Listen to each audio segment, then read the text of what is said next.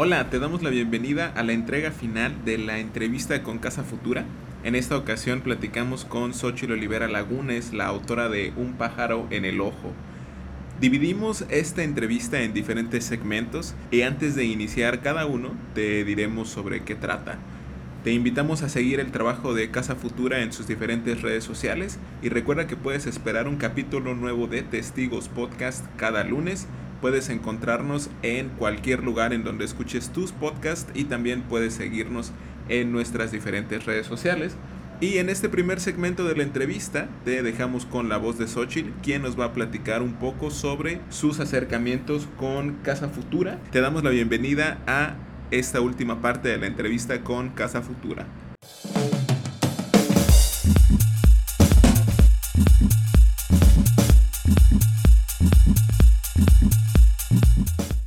Cuanto a, al proceso de cuidado de los textos, creo que el cuidado no es solo como dirigirte a esta idea de que hay una forma correcta de escribir y una forma incorrecta. Pues porque en realidad la manera como tú viertes tu escritura habla mucho de cómo está funcionando todo lo que pasa dentro de tu cabeza.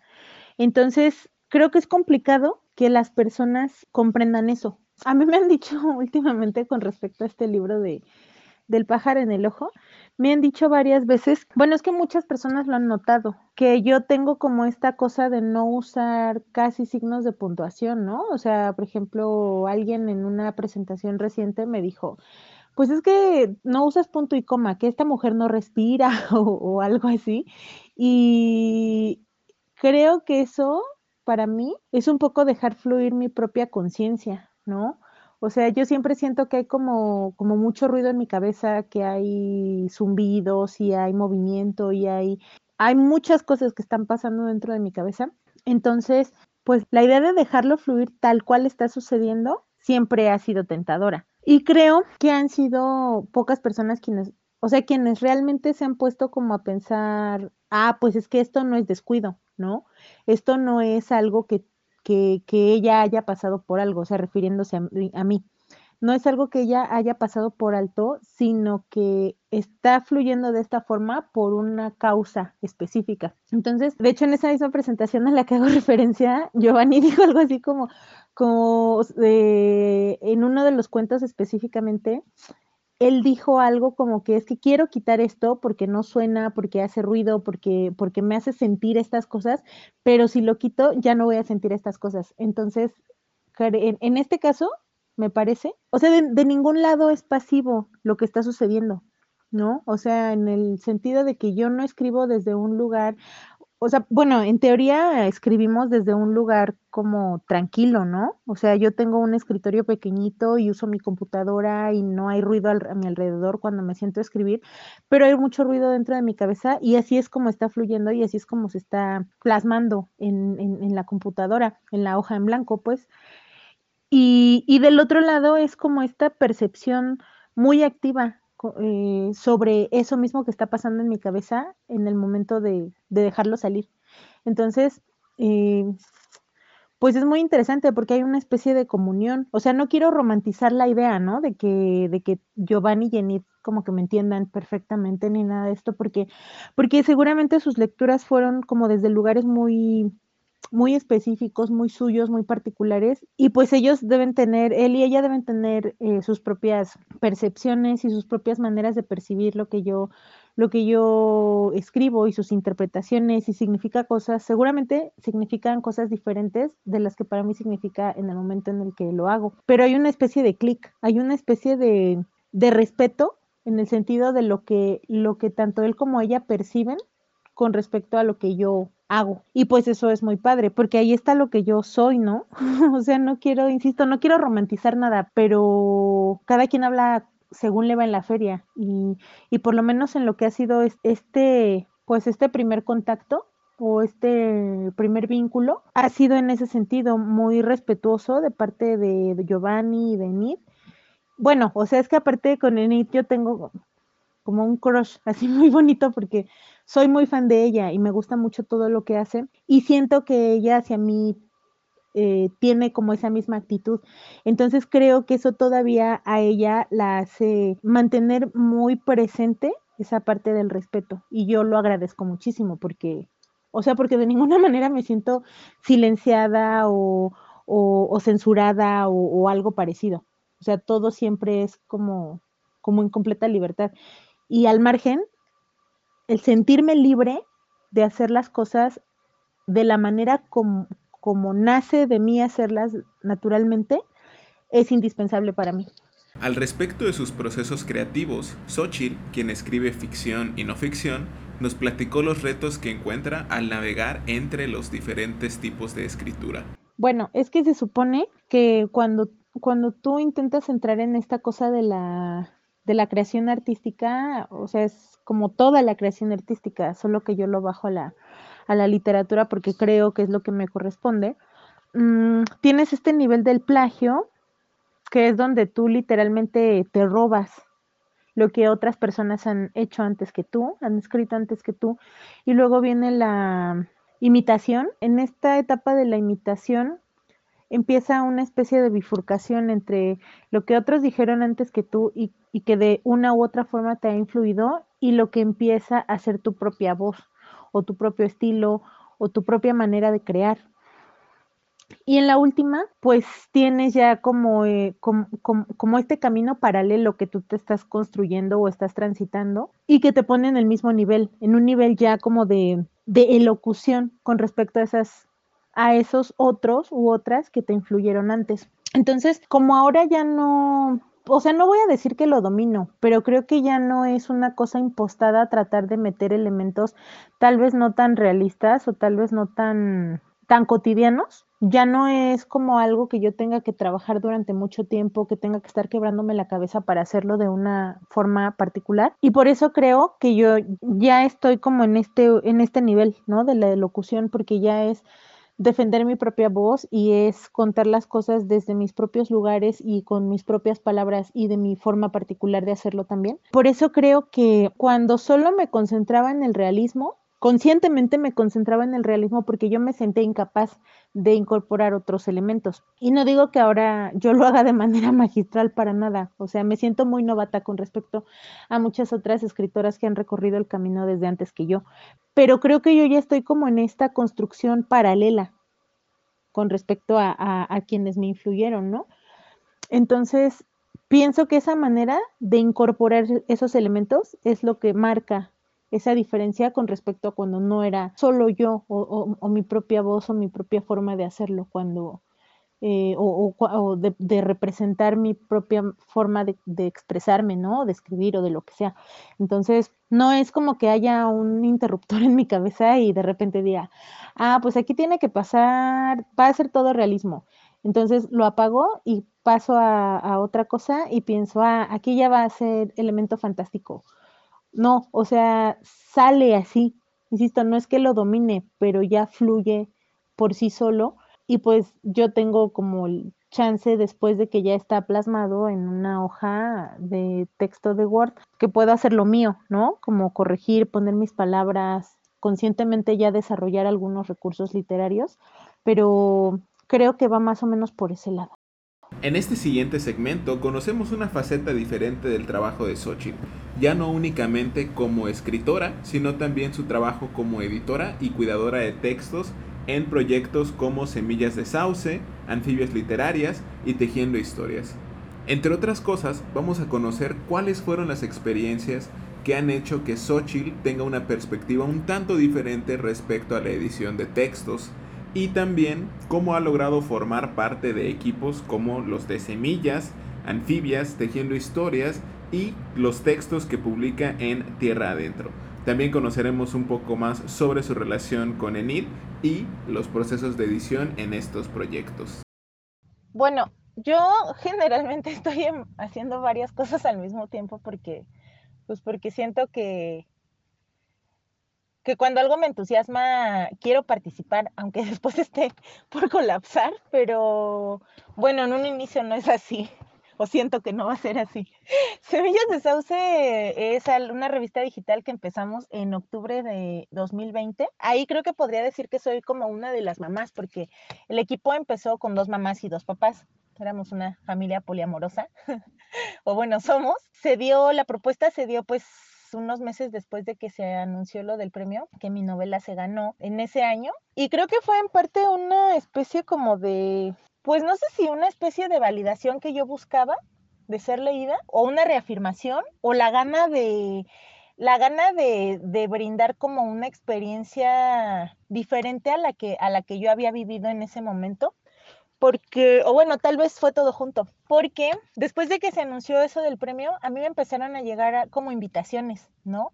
Invitaciones para, para publicar en diferentes espacios y se me hizo al final súper chafa, ¿no? Porque hubieron personas que se me acercaron, digo, medios... Eh, eh, Sí, algunos medios digitales que no ofrecían retribución, un par de editoriales independientes que me pagaban con dos libros, ¿no? Dos ejemplares de la antología en la que me, me ofrecían publicar algún cuento. Y yo estaba como en este conflicto entre, es que quiero que me publiquen, quiero que me lea la gente, pero no sé por qué me están invitando, porque no conocen nada de lo que yo hago. O sea, la novela con la que me gané ese premio se supone que se publica hasta este año.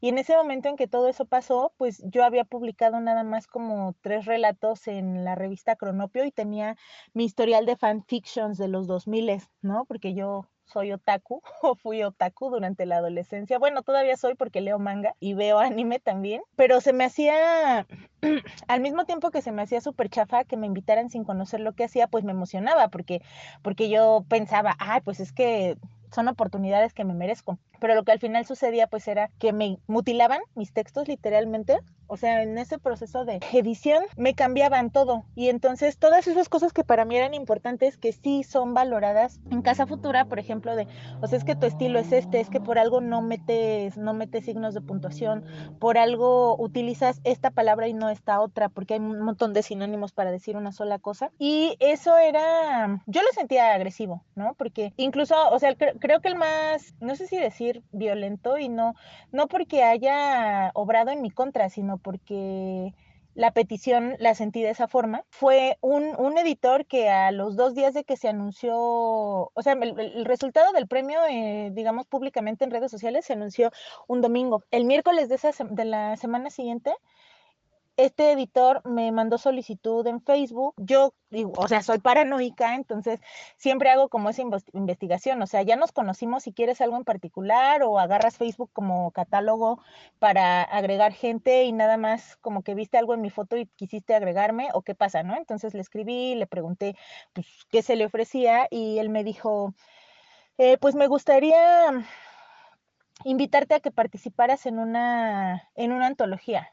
Y entonces, o sea, me acuerdo mucho de este caso en particular porque con él ya había tenido una experiencia en la que rechazó un texto, o sea, hicieron una convocatoria en mi escuela, en la del diplomado, yo mandé un cuento, quienes eligieron los textos de mi escuela eligieron mi cuento, mandaron un total de 12 textos a esta editorial y pues en la editorial recortaron y de esos 12 quitaron 5 para dejar 7 nada más y entre esos 5 que, que ellos decidieron no aceptar iba el mío, ¿no? Entonces ese cuento de hecho es el de este viaje durará más de lo que habíamos hablado, ese cuento está publicado en Tierra Adentro y ahí tuve una retribución, ¿no? Ahí pagaron mi trabajo y pues yo estoy como muy satisfecha por eso.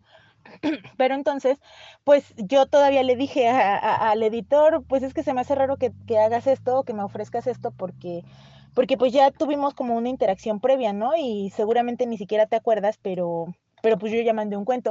Y efectivamente no se acordaba porque, porque me, me dijo, ah, tu cuento era el de tal, el de la mujer que se quemaba. Y yo dije, no, mi cuento es el que tiene formato de correo electrónico, ¿no? Y esta cosa como nostálgica de, de un padre ausente y esas ondas. Ah, o sea, nada más fue como, ah, esa eras tú.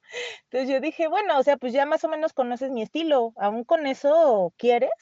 Y él me dijo, sí. Y en ese momento a mí no me cayó el 20 de lo que él, pues a lo mejor lo que, lo que quería él no era tanto como lo que yo hacía, ¿no? Sino mejor dicho, que una autora que participaba en la antología eh, se había ganado ese premio. Entonces, pues ya, me dio creo que tres días para escribir el cuento y yo pues cuando estoy entusiasmada soy muy rápida para hacer las cosas. Entonces se lo mandé el día que acordamos, me dijo vamos a revisarlo y pues si hay alguna modificación te avisamos y no sé qué. Y yo dije, está bien. A la semana siguiente creo que me dijo, pues tuvimos que hacer algunas modificaciones para adaptar pues el formato y la línea editorial y no sé qué. Y yo dije, ah, está bien. Y por una o por otra cosa pues yo dejé pasar creo que dos días hasta que ya me di el tiempo de volver a abrir el cuento, el archivo que me habían mandado, el archivo final. Cuando lo leí dije, o sea, pues es que esta no es mi voz.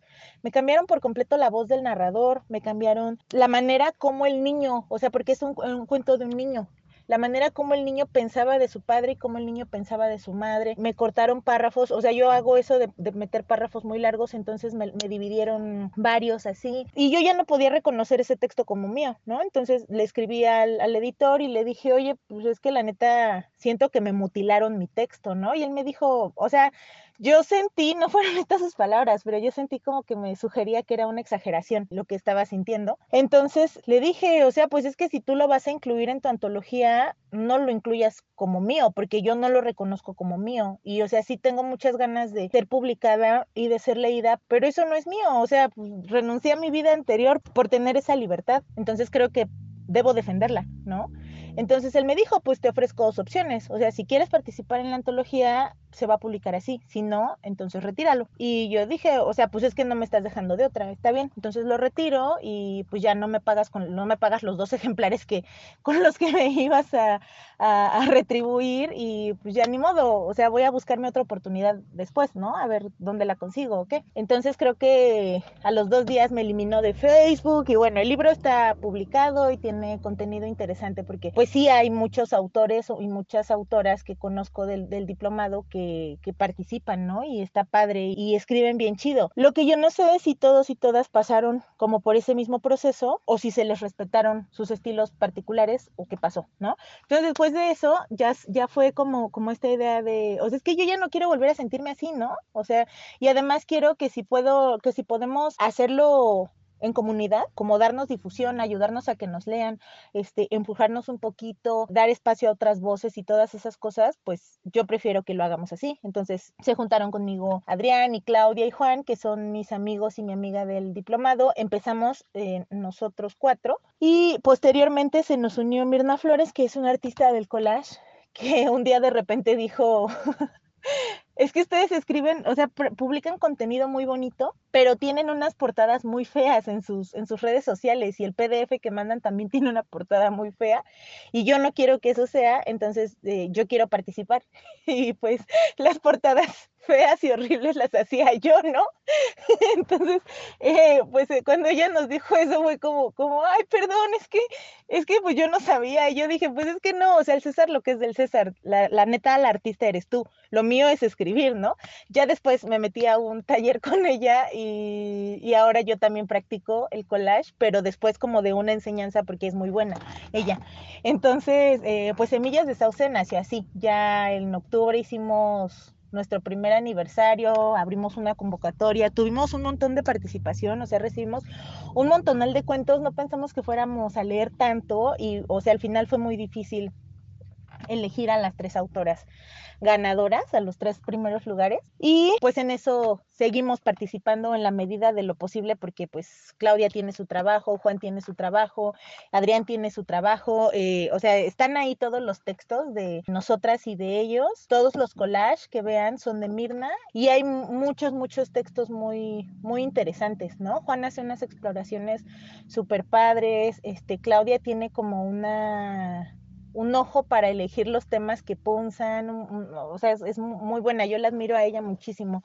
A Juan igual, en el libro, en el pájaro, en el del pájaro en el ojo, el cuento de hongos, de hecho, está dedicado a Juan, porque la idea me salió después de un cuento que él publicó precisamente en Semillas de Sauce que se llama Dímelo ya. Y Adrián, pues él, lo que me gusta mucho, pues es que encuentra no sé, o sea, tiene, tiene una manera súper padre de explorar esta cosa de lo absurdo, pero encuentra temas muy humanos en esas cosas absurdas. Y además es muy bueno en cuanto a la dramaturgia, porque pues es actor. Y eso fue Semillas de Sauce. Y después, a través de Tierra Adentro, pues como parte de la difusión que la institución hace a autoras y autores que estamos vinculadas y vinculados con, con ellos, nos abre espacios ¿no? Publicamos tantos textos al año y están bajo consigna, o sea, nos pagan y esas cosas. El segundo ensayo que publiqué en Tierra Adentro fue un análisis sobre el viaje de la heroína, las diferencias entre el viaje heroico de Joseph Campbell y el viaje de la heroína de Maureen Murdoch. Entonces, ese ensayo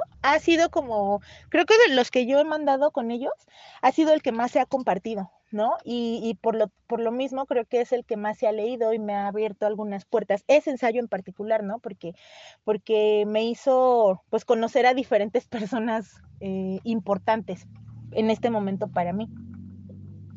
Eh, una de ellas fue Melanie Márquez Adams, que es una escritora ecuatoriana radicada en Estados Unidos. Ella participaba en otra plataforma que se llama El Baseman. Entonces, primero leyó ese ensayo del viaje de la heroína y después leyó una reflexión que yo hice digamos así como a manera de catarsis, ¿no? De descarga emocional en Facebook, una publicación así, no, no tan al azar, pero sí, pues como más por necesidad que por consigna.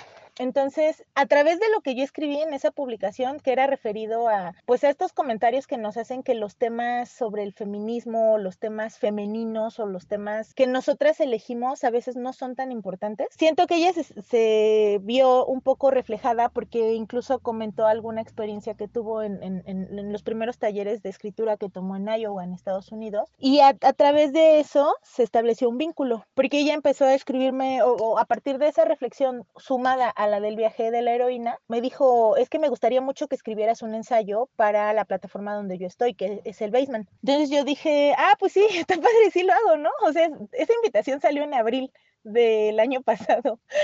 Yo, yo cumplí con, con, mi palabra porque dije que sí, o sea, me interesaba mucho, pero como que estaba un poco cargada de, trabajo. Cumplí como hasta julio del año pasado, pero el ensayo le gustó mucho a ella. Entonces se publicó en el Basement y también creo que ha sido bastante leído por algunas personas, tal vez las personas correctas. Y después Melanie me dijo, siento que ya es momento como de cerrar ese ciclo con el Basement y voy a abrir una plataforma. Entonces me gustaría que participaras conmigo. O sea, a grandes rasgos, pues fue como yo voy a hacer la cabeza. Digo, ella no me lo dijo así, pero, pero en mi cabeza, en mi, en mi, en mi mente, es así como funciona. Yo voy a hacer la cabeza y tú y Dani, Dani es Daniela Becerra, otra escritora mexicana tú y Dani es como si fueran mis brazos. Entonces lo que hacemos Daniela y yo y Melanie también es, digamos, como por invitación, pues no sé si decir reclutar, porque no, no es como, como, como que sea obligatorio que lo hagan cada, a cada número ni nada de esto, pero la puerta siempre se queda abierta, ¿no? Para las mujeres que hemos invitado que quieran publicar en anfibias literarias. Entonces, el primer número de anfibias fue en septiembre del año pasado, el segundo en diciembre y el tercero está para salir ahora en marzo. Mm, la cosa de anfibias literarias, pues es que se decidió que fuera una plataforma completamente feminista porque pues nuestra postura ya no puede ser tibia en este momento. Eh, a lo mejor no es el tema de este pues de este podcast, ¿no? Pero nuestra postura ya no puede ser tibia. Tenemos, y, digo, a raíz, de, a raíz de otros, de algunos eventos que, pues que hemos detectado que nos han sucedido en fechas recientes, nos damos cuenta de que cada vez es más importante leernos entre nosotras, porque a través de esas lecturas estamos construyendo nuestras narrativas, que son las que van a dar pie a las narrativas futuras y además nos validan y nos validamos, ¿no? Entre nosotras. Yo sé que no es chido como hacer menos la perspectiva masculina, pero estamos en un momento en el que pasa a segundo plano y necesitamos más hacerlo para nosotras, entre nosotras y por nosotras y desde nosotras. Ese es el sentido de anfibias literarias. Insisto que como soy muy, muy, muy fan de Enid, a Enid yo la invité, ¿no? Y ella tiene un cuento súper bonito ahí que se llama Mujeres como árboles enanos. A Claudia, mi amiga y compañera de Semillas de Sauce, también yo la invité a participar ahí en el primer número. Y hay un cuento suyo, doloroso.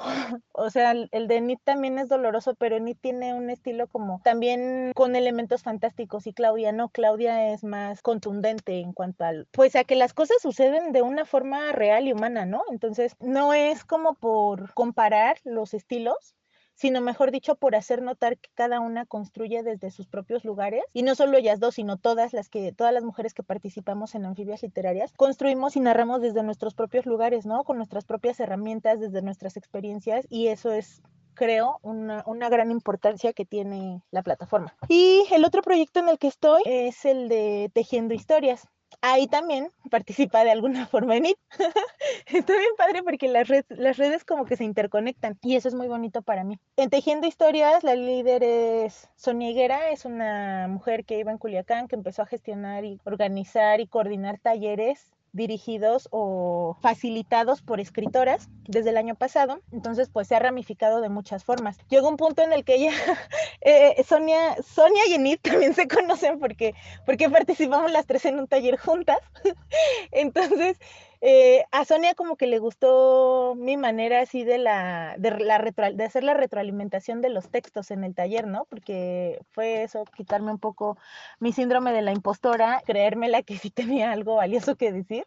Entonces a Sonia le gustó mucho cómo le daba las retroalimentaciones, porque ella también escribe, pero todavía no, no se anima o no se da el tiempo de, pues de publicar esa supernovela que tiene guardada. Un día me dijo, oye, es que tenemos un taller, ya faltan pocas semanas para que termine el taller que está dando Liliana Bloom de cuento y hay cuentos bien chidos. Bueno, ella dijo chilos, porque así se dice en Culiacán. Hay cuentos bien chilos y yo la neta no quiero que se queden guardados en, el, en los cajones o en las carpetas de la computadora o lo que sea. Quiero que hagamos una antología, como ves. Y yo dije, pues, o sea, creo que eres todavía un poco más impulsiva que yo, pero pues dime en qué te ayudo, ¿no? O sea, ¿qué quieres que haga? Y yo le entro. Entonces ella armó un equipo que en ese primer momento era, pues éramos ella, Claudia Soto, Angélica Mancilla y Cecil Camet y yo. Bueno, después por proyectos personales y algunas otras cosas, Cecil ya no, en este momento ya no está de manera activa, pues en el consejo editorial, pero bueno, lo que hizo Sonia fue identificar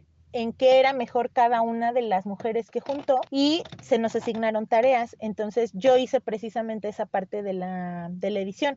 Pero, o sea, por ejemplo, mi chamba, que es también lo que, lo que he hecho en Semillas de Sauce y lo que hago en Anfibias Literarias, pues mi chamba es evaluar la calidad del texto, o sea, no porque haya textos buenos y textos malos, sino porque se tiene que identificar cuál es el punto fuerte o los recursos que más emplea o las imágenes o bueno, ciertos recursos literarios que son los que le dan fuerza a un texto. A mí me llegan los textos, los cuentos o, los ensayos o lo que se tiene que revisar.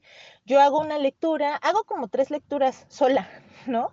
Y evalúo, a partir de esas lecturas, evalúo si las correcciones pueden trabajarse a través del intercambio de correos electrónicos nada más o si eh, pues es necesaria como una sesión en línea con la autora o el autor. Mayormente son autoras, solo en Semillas de Sauce son autores también, hombres. Y a partir de eso, o sea, yo trato de, tomar ese mismo criterio, de que no me gustó esa experiencia donde me dijeron, voy a hacer esto porque para empezar se me hace violento que alguien te cambie una palabra o un párrafo en algo que es tuyo completamente, sin decirte. Pues hago mis anotaciones, elijo los lugares donde se tienen que hacer los cambios o las sugerencias y al final pues es como una vez escuché que dijo Giovanni, no es como imponer lo que tú quieres hacer, sino también respetar la intención de las autoras o los autores y tratar de complementar, o sea, tratar de ir sobre la misma línea. O sea, hay veces que creo, creo que esto es lo más, lo más que yo, con lo que de repente yo, eh, o con lo que no están de acuerdo, algunas de las autoras conmigo, cuando meten comas o, o, todas estas cosas que tienen que ver con, con, las pausas en la respiración, pues porque en mi imaginario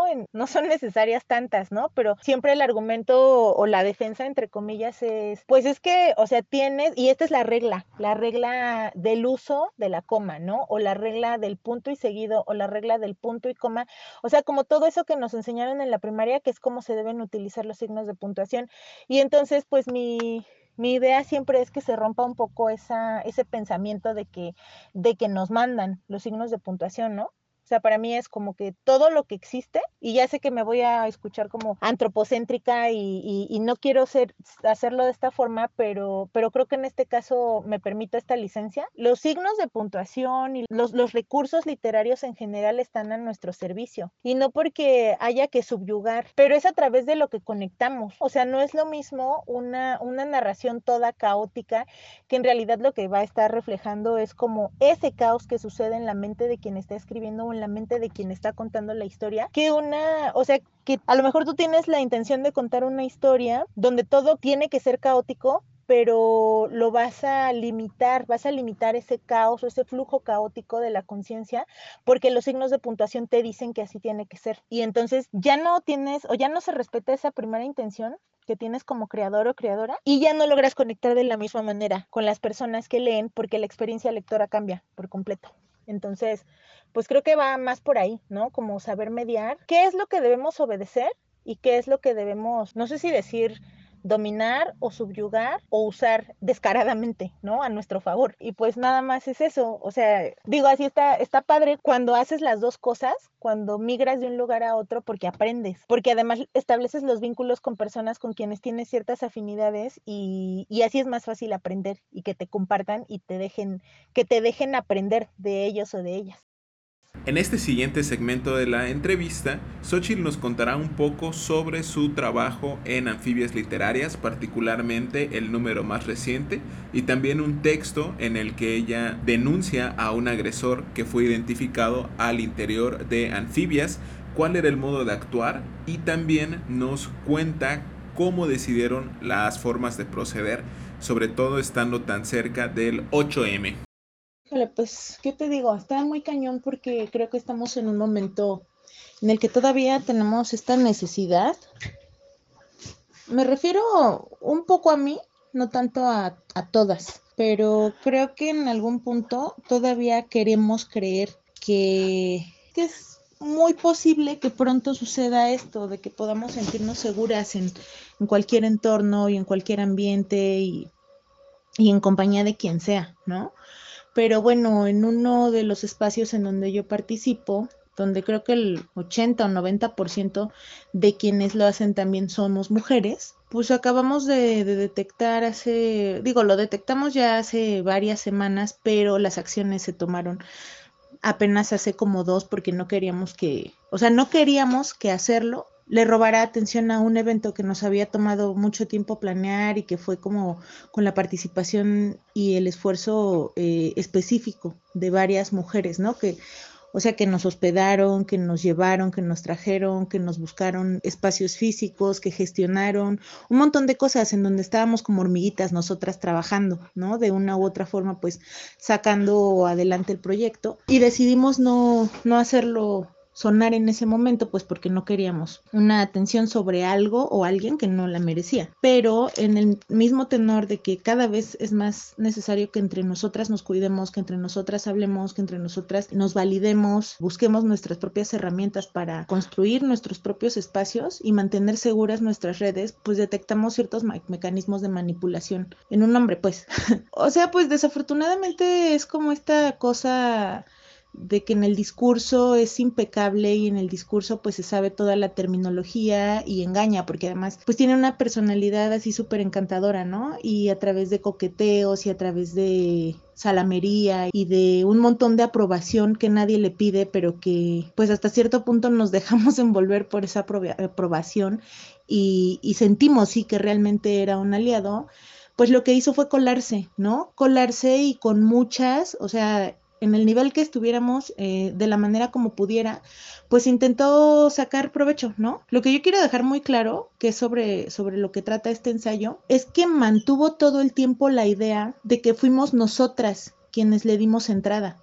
No, bueno, digo, manejó muchísimas versiones, ¿no? Y a cada quien, según su conveniencia, le dijo lo que quiso, pero, o sea, pues desafortunadamente para él no, no, no se da cuenta de este meme o no le ha llegado, no le ha caído este meme que dice que las mujeres, dice el meme, las morras conocemos morras que conocen otras morras, que conocen otras morras que saben lo que hiciste. Entonces, pues en cuanto empezamos a hablar entre nosotras, detectamos esas cosas. Se sacó un formulario para todos los grupos, hubieron quejas que, o sea, que insisto, él sostiene que nunca hubo agresión de su parte porque todo el coqueteo o todo el acercamiento con intenciones afectivas o eróticas fue consensuado. Pero, o sea, su visión es tan cortita que ni siquiera se ha cuestionado de qué otra forma pudo haber sido violento, ¿no? o pudo haber agredido. Entonces esto pues de muchas maneras perpetúa una idea misógina, ¿no? Porque además, porque además en ese en ese imaginario o en ese pensamiento la cosa es, o sea, solo te puedo violentar a través de lo sexual o de lo afectivo, no de otra manera. Y bueno, en mi caso particular, la cosa fue como como mucho de, "Oye, ¿por qué no escribes este, por qué no escribes una reseña para mi plataforma? Oye, ¿por qué no armamos un proyecto donde podamos gestionar recursos para que hagamos una gira y presentemos este libro y hagamos esto, o sea, como un montón de cosas siempre, pero en donde yo noté dos peticiones que persistieron todo el tiempo, ¿no? Una, que él fuera la imagen y dos, que yo hiciera la chamba. Escrita. O sea, la parte de investigación, la parte de análisis, la parte de concretar, la parte de sentarme frente a la computadora, de estar moviendo las manos, de hacer la cosa de, o sea, lo que yo hago comúnmente, ¿no? Porque digo, yo tengo un, un, negocio, un taller de manualidades con mi esposo y entonces como que todo mi día es para eso, eh, lo conjunto con todas las otras actividades en donde él me apoya para digamos, como para cubrirme en, en, el local, para él sacar la chamba de nuestro local y pues que yo pueda diversificar, en el sentido de poder estar en presentaciones, de las entrevistas que, que hago, de si necesito tiempo para, porque se me acerca una fecha de entrega y no he terminado, cosas así. O sea, como que él me respalda un montón y él, y él me ayuda mucho desde ese lugar a a sacar siempre la chamba. Pero este güey era como, además de todo lo que haces, que algunas cosas te las pagan y otras no, además de todo lo que haces, por mi linda cara, por mi trato encantador, por mi coqueteo, por mi salamería, métele más y yo soy la imagen, ¿no? Yo hago las relaciones públicas, o sea, y esto literalmente fue, ¿cómo ves? Si tú, si tú te echas la parte escrita, tú armas el proyecto y te sientas y haces y no sé qué, y yo hago las public relationship, ¿no? O sea, white chican completamente. Entonces, eh, pues digo, a mí creo que ya no me es difícil establecer ese tipo de límites y llegó un punto en que dije, güey, pues, o sea, no me malentiendas y ojalá no te suene muy, pues, muy roñosa o muy creída o lo que sea, y si te suena, pues ni modo, pero hay niveles, ¿no? Entonces, lo siento, pero por decisión política, en este momento de mi vida, yo no voy a rendirle cuentas a un hombre, o sea, ya hasta los, hasta hace cuatro o cinco años, mis jefes siempre fueron hombres, eh, mis pares siempre fueron hombres y había una relación, y, mis subordinados incluso, y siempre hubo una relación vertical, ¿no? Y en este momento ya no estoy, ya no estoy dispuesta a eso, entonces, o sea, yo reconozco las jerarquías, reconozco a quién le debo lealtad, reconozco a quién le tengo que reportar qué cosas y en qué, en qué parte soy valiosa en, en los equipos en los que colaboro, y, y, es con mujeres. O sea, yo en este momento, y no digo que toda la gente tenga que, que, pensarlo de la misma manera que yo, pero para mí en este momento los espacios son con ellas, ¿no? Y el trabajo en equipo es con ellas y confío en ellas. Entonces, contigo no. O sea, pues de inmediato hubo un cambio en su actitud, hubo un cambio en su discurso, hubo un cambio en su trato hacia mí, por supuesto. Y pues llegamos como a esta conclusión de que, pues de que no, no se vale, ¿no? o sea, yo ya sé que no soy ni la más famosa del mundo, no sé que, yo sé que no, o sea, no estoy descubriendo el hilo negro de nada, no tengo más mi voz no tiene más fuerza que las de muchísimas mujeres que están haciendo militancia desde sus propias trincheras y, construyendo sus propias narrativas como una manera de dejar algo a las generaciones que vienen. Para nada pienso que, yo sea como, de mayor valor, ni nada de eso. Estoy en el mismo nivel que todas. Y admiro a muchísimas, pero vamos, o sea, es como esta misma cosa del editor que, del editor que, que se quiere colgar de, de que, de, o sea, de que se quiso colgar de que mi nombre está pegadito al premio. O este me pidió un ensayo que escribiéramos juntos, o sea, pero tipo, tipo, ¿por qué no lo empiezas tú? Y yo le, yo le complemento y no sé qué, pero el ensayo que él me estaba pidiendo era el mismo que yo escribí en abril del año pasado. ¿Sí me explicó? O sea, si vas a tratar de sacar provecho de alguien, por lo menos entérate de lo que ella está haciendo, ¿no? Para que no quedes un poco como payaso. Y pues siempre fue en ese sentido, oye, ¿cómo ves que el héroe, el viaje heroico que describió Joseph Campbell es la estructura que ha mantenido oprimidos a los personajes femeninos durante toda la historia de la literatura? Vamos a hacer algo que desmitifique esto, ¿no? ¿Cómo ves? O sea, sí, pero ¿qué quieres hacer? Pues vamos a escribir juntos un ensayo, pues si quieres, o sea, empiézalo y y te sigo, pero pues, o sea, si quieres te mando el enlace porque yo ya lo hice, ¿no? Y está con mi nombre y está publicado en Tierra Adentro. Y, o sea, ese tipo de cosas, ¿no? Cosa aparte también me molesta un poco cuando cuando dentro de tu falso discurso intentas colgarte de cosas que de plano no entiendes, ¿no? Porque él manejaba una especie de ética relacional que, que en donde jamás fue claro, no fue honesto, no fue claro, y ese mismo, esa misma perorata se la soltó a muchas mujeres más. Y hasta el último momento, por lo menos conmigo, fue de, no, solo contigo eh, mantengo como o, mantuve contenido sensible o mantuve esto, todo fue en el tenor del respeto, nada que tú no quisieras jamás, ¿no? Como en ese sentido sutil o, o con ese mecanismo sutil de empujar la culpa hacia mi lado, ¿no? Y bueno, afortunadamente yo no tengo nada que ocultar, ¿no? Afortunadamente trato de establecer siempre vínculos claros antes que otra cosa, porque definitivamente yo no puedo lidiar con la culpa y siempre trato de que todo sea hablado, ¿no? O sea, prefiero preguntar directamente y, que se sienta que soy lanzada o lo que sea, que andar con medias tintas, porque tampoco puedo con la ansiedad que eso me, genera.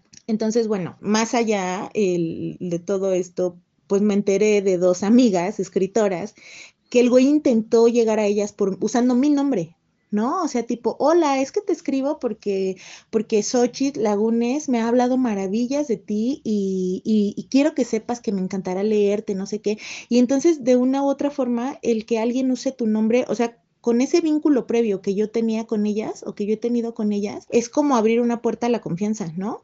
Si tú me la das como referencia o si, o si tú me la mencionas a ella, quiere decir que ella ya trató contigo, ¿no? Y que es como una especie de recomendación. O sea, como lo que yo hice o, mi lógica, pues, para relacionarme con Giovanni, a la inversa. Y, o sea, pues es como muy chafa y además creo que muy idiota porque trata de, de insultar nuestra inteligencia, ¿no? Como si no nos diéramos cuenta de esas cosas. Entonces, es desgastante tener que hacer todo ese análisis, tener que estar como, como cuidándote de si no es esa la intención que se intenta replicar. Y creo que ya no va, o sea, pues después de que las acciones se tomaron, este güey todavía fue como súper amenazante, súper pasivo, agresivo con todas, o sea, con, con muchas de nosotras intentó como buscar cobijo, ¿no? Es que yo siempre te traté bien, acuérdate, ubica.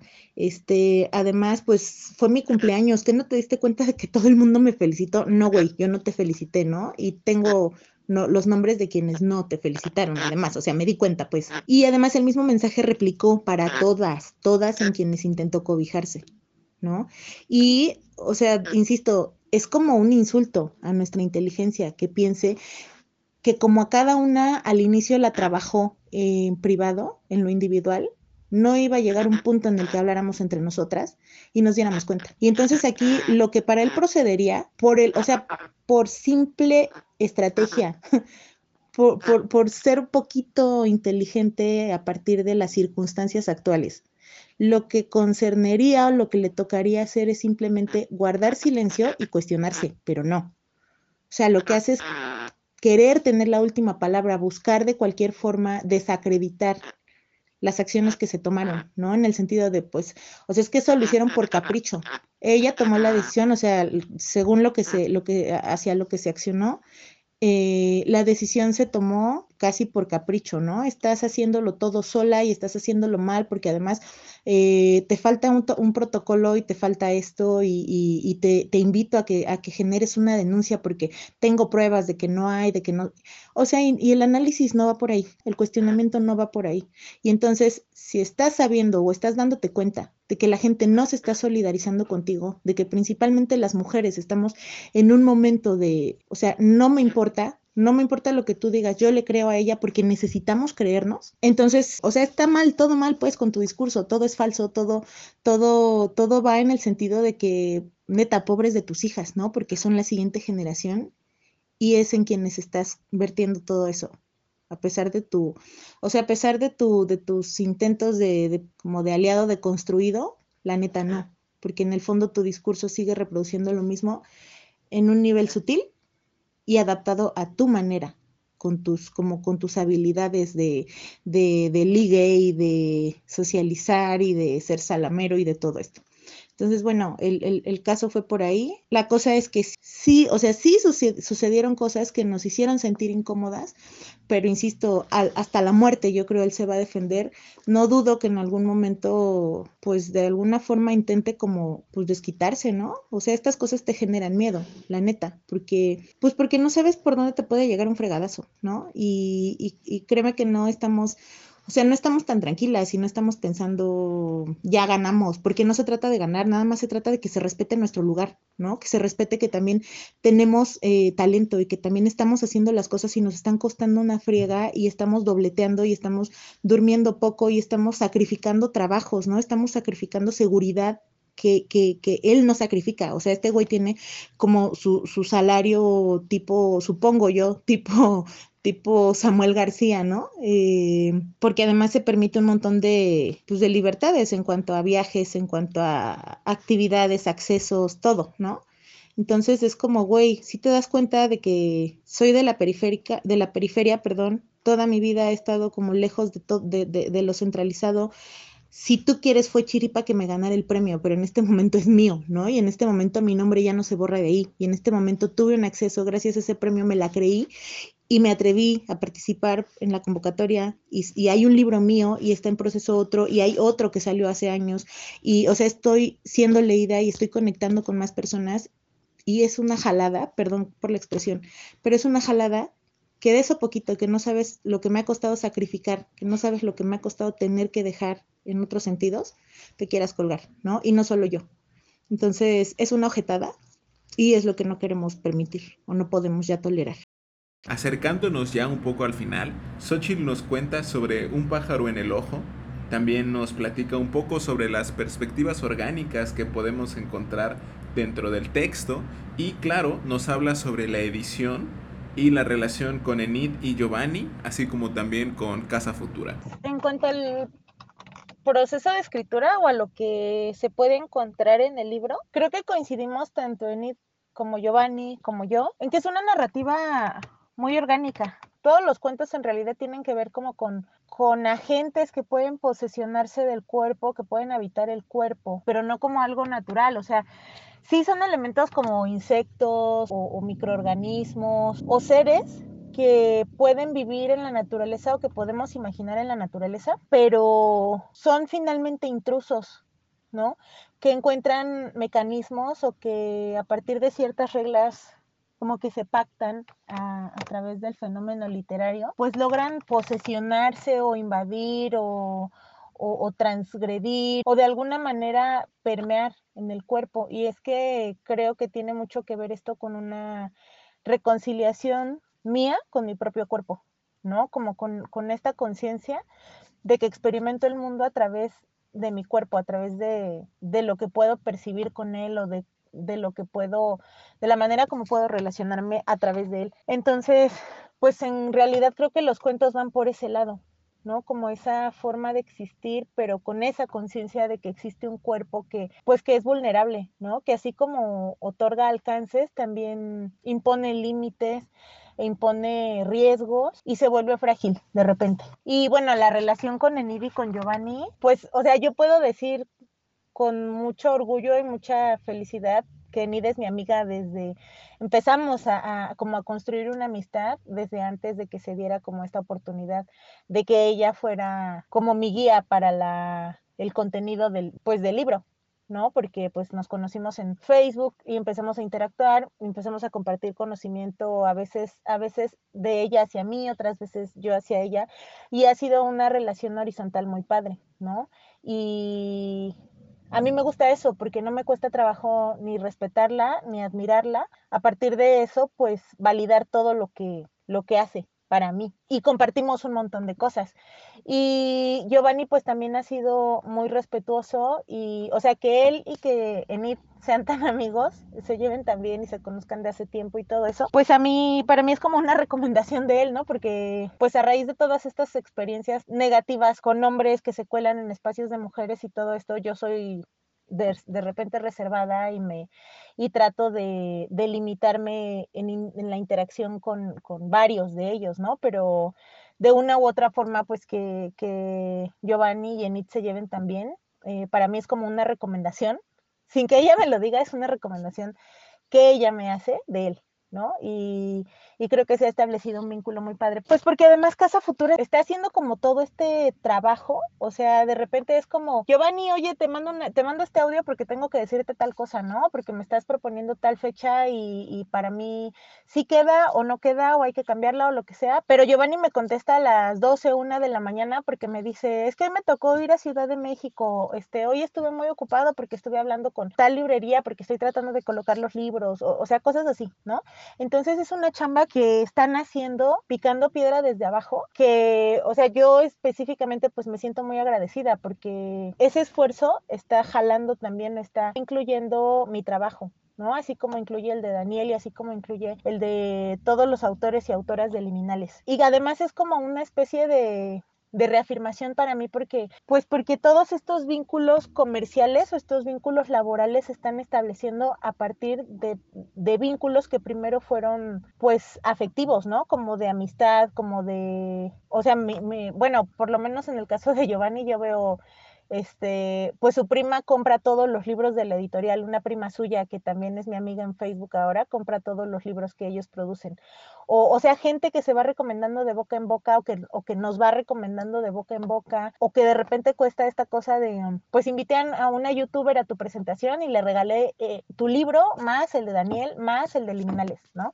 Entonces, pues es una cosa de picar piedra desde abajo en la que pues en la medida de mis posibilidades yo también intento participar porque sé que es un trabajo conjunto, ¿no? Y que así como a través del trabajo de Giovanni o de Enid se está, me estoy beneficiando, pues a través de, de lo que yo pueda aportar, pues está bien que también se beneficie Daniel o que se beneficien las personas en liminales o sea, también con el otro proyecto de Tejiendo Historias, ah, la, red crece, ¿no? Y, buscar, o sea, tratar de, utilizar los mismos espacios para diferentes proyectos sin que sea en, el sentido de competir o de ningunear al otro o, todas estas cosas que en este momento tienen que ver con una ética para relacionarnos de todas las formas, pues creo que es algo, algo que le da mucho valor y que por lo menos a mí me convence mucho de creer en el proyecto de Casa Futura. Finalmente, te dejamos este último fragmento de la entrevista en donde puedes conocer un poco más del trabajo de Xochitl Queremos agradecerle muchísimo a ella y a todas las personas que componen Casa Futura y que se han tomado el tiempo para charlar con Testigos Podcast. Les invitamos a seguir pendientes de todo lo que vaya a pasar con este editorial que es muy emocionante y también a seguirles en sus redes sociales. También recuerden que pueden esperar un capítulo nuevo de este podcast cada lunes. Muchísimas gracias por habernos escuchado y les dejamos con la voz de Sochi. No, pues es como, como padre que que haya un espacio en donde, en donde yo sienta que hay interés sobre este tipo de cosas que están pasando, ¿no? Sobre como las experiencias que estamos viviendo para, pues para tratar de hacernos de algún nombre o de algún prestigio y yo estoy muy agradecida por eso. Eh, pues mis redes sociales estoy en Instagram y en Twitter como arroba sochime con H al final, que es flores en náhuatl o sea, flores en plural, porque Xochitl es singular, una. C, Xochitl es una flor. A partir de Ome, Jade, Nahui, eh, Macuili, todo eso ya es Xochime porque son flores. este, y eso en redes sociales. Y bueno, yo publico regularmente en Tierra Adentro, porque pues a raíz de, lo del premio, digamos que parte de la difusión de autoras y autores es eh, como armar un calendario con lo que podemos aportar. Entonces, hay, del año pasado hay dos cuentos y ocho ensayos míos en Tierra Adentro. Y de este año llevo un ensayo que fue como para el 14 de febrero y salió mi reflexión acerca del, del movimiento feminista y de cómo se vive se vive el feminismo como en este contexto de la pandemia. También participo activamente en esto de, en esta, esta plataforma de anfibias literarias, o sea, y en cada número tengo una participación, llevamos tres números, entonces, bueno, va a salir el tercer número ahora en marzo, pues va a salir el tercer texto que también consiste en una denuncia hacia un agresor que detectamos en el grupo. Bueno, que esto también es muy interesante porque creo que es tema aparte, pero bueno, este fenómeno o esta este, esta cosa de la expropiación y apropiación de las ideas o del, de la propiedad intelectual. También participo en Semillas de Sauce, pues porque es mi bebé, con, junto con las otras dos mamás y los, y los dos papás. Y pues hay algunas notas sobre el libro, algunas entrevistas que me han hecho pues a raíz del premio y después que Giovanni ha conseguido los espacios pues para hablar de, del pájaro en el ojo. Pues también participo en algunos proyectos dando talleres y bueno, en todos los lugares donde haya un espacio para mí, pues yo le entro porque creo que estoy en un momento en el que, en el que necesito que se hable de mí, para que se conozca mi trabajo, para que me hagan difusión. Pues sí, porque estoy empezando, ¿no?